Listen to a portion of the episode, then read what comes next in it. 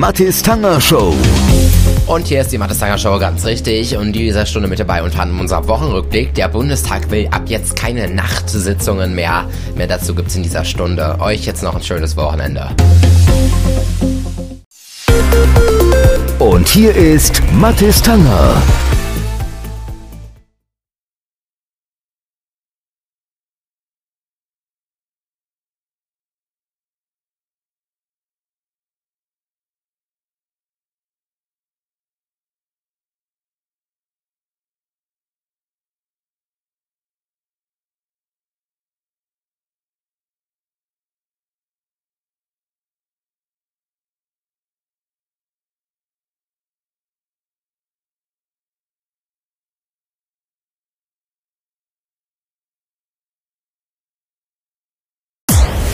Die Mathis Tanger Show. Show.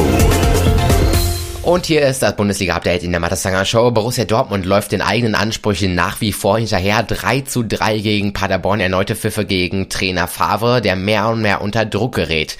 Ich begrüße jetzt Frank Lussem vom Kickersport-Magazin. Hallo. Hallo. Frank, sind Spieler und Trainer die einzigen Schuldigen an der derzeitigen Situation beim BVB oder müssen sich auch die Bosse hinterfragen? Ja, das auf jeden Fall und das tun sie auch. Sie sind gefeiert worden für einen Transfer nach dem anderen. Ob das Torgen Hazard, Julian Brandt war im Sommer, als diese verheißungsvollen jungen Spieler kamen. Doch heute sagt Aki Watzke mit Blick auf den Sommer, wir hätten definitiv eine zweite Nummer 9 verpflichten müssen. Dies äh, nicht getan zu haben, sei unter dem Strich falsch gewesen, so Watzke, im Hinblick auch auf die häufigen Verletzungen von Paco Alcázar, der zwar ein zuverlässiger Torschütze ist, allerdings häufig nicht dabei sein kann, weil Muskeln und Sehnen nicht mitspielen. Und äh, wenn du dann keine zweite neuen hast, keinen zweiten verlässlichen äh, Torschützen, dann nutzt dir aller Druck nichts, der sich dann eben nicht in Treffer entlädt. Ja, und dann hinkst du hinterher. Die Dortmunder hinken ganz fürchterlich hinterher. Vielen Dank an Frank Lussem vom Kickersport-Magazin. Dankeschön. Tschüss. Und euch jetzt noch ein schönes Wochenende. Die Mathis Tanger Show. Und hier ist die Zeit der Woche in der Mathis Tanger Show, diesmal mit der 5. Denn abschreckende 5 statt 2 Jahre Haft soll es künftig die Höchststrafe für Verleumdung sein. Das fordert Bayerns Justizminister Eisenreich im Kampf gegen Hasskommentare im Netz. Der Entwurf für ein Bundesgesetz sieht härtere Strafen für Beleidigung, üble Nachrede und Verleumdung vor. Das heißt, im Netz wird jetzt künftig stärker durchgegriffen, wenn Hate Speech erkannt wird und dann gibt's künftig fünf Jahre Haft statt zwei Jahre wie bisher. Und das war die Zahl der Woche hier in der Mathis Tanger Show. Die Mathis Tanger Show. Sebastian Fitzek hat sein neues Buch rausgebracht, Das Geschenk, und das gibt es jetzt auch als Hörbuch. Diesen Hörbuchtipp gibt es in dieser Stunde. Euch ein schönes Wochenende. Hier ist Mathis Tanger. Hier ist Teil 2 des Wochenblicks in der Mathis Tanger Show mit den wichtigsten Meldungen aus den vergangenen Tagen. Bei dem Juwelendiebstahl im grünen Gewölbe in Dresden sind weniger Schmuckstücke gestohlen worden als zunächst befürchtet. Direktor Dirk Sienendram sagte bei einer Pressekonferenz am Dienstagnachmittag, viele Stücke der Garnituren seien noch da, etwa der Hofdegen oder die beiden Perlenketten der Königin. Eine genaue Zahl der verschwundenen Teile wollen die Kunstsammlung am Mittwoch bekannt geben. Diebe sind am Montag in das Gewölbe eingestiegen und haben wertvolle Juwelen gestohlen. Sie hinterließen ein Trümmerfeld. Die Kunstsammlungen gehen davon aus, dass die Täter über Insiderwissen verfügt haben müssen. Und seit längerem verhandelt die Unternehmensführung von Audi schon mit der Belegschaft über einen Zukunftspakt, der auch einen Stellenbau in den deutschen Werken vorsieht. Jetzt gibt es eine Einigung. Bis 2025 baut die VW-Tochter 9500 Stellen ab. Dafür sollen im Gegenzug 2000 Jobs in Bereichen wie Elektromobilität und Digitalisierung neu entstehen. Der Stellenabbau solle sozialverträglich und ohne betriebsbedingte Kündigung geschehen, das sagte das Audi-Unternehmen. Die Beschäftigungsgarantie für die verbleibenden Audi-Mitarbeiter in den Werken Werken Ingolstadt und Neckarsulm wird von 2025 bis 2029 verlängert. Zuvor war ein wesentlicher Stellenabbau auch in diesen Werken im Gespräch gewesen. Und das war der Wochenrückblick hier in der Mathis Tanger Show. Die Mathis Tanger Show. Hier ist das Chart Update. Ich bin Jost Alpe und ich präsentiere euch jede Woche den Überblick über die internationalen Hitlisten. Wir starten mit Amerika hier auf der 3. Shawn Mendes und Camila Cabello mit Senorita. Auf der 2 und verändert Post Malone und Circles. Und weiter in die 1. Louis Capaldi, Someone You Love. I need somebody to hear, somebody to know. Wir gehen rüber nach England hier von 0 auf 3. Billie Eilish, Everything I Wanted. I had a dream.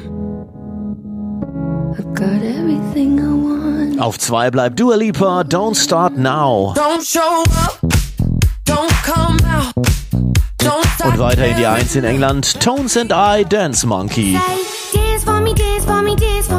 Oh. Und die deutschen Top 3 auf 3, Apache 207, wieso tust du dir das an? Wieso tust du dir das an?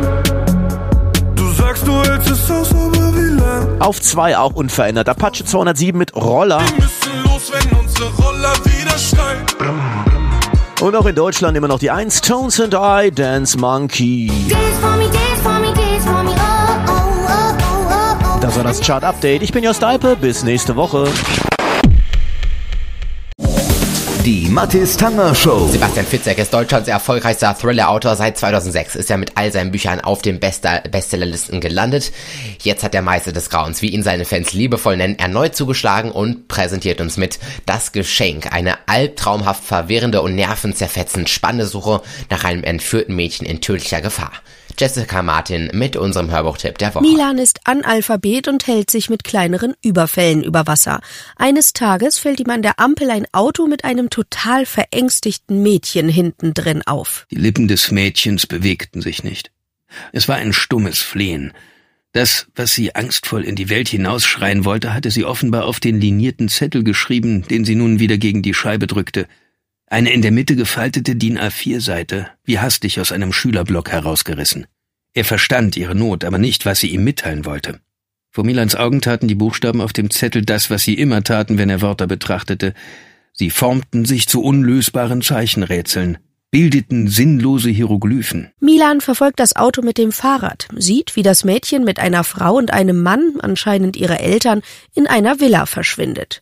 Obwohl ihm das alles sehr merkwürdig vorkommt, unternimmt er zunächst aber nichts, bis ihn wenig später in einem Diner ein Unbekannter anspricht. Ich habe extra gewartet, bis wir alleine sind.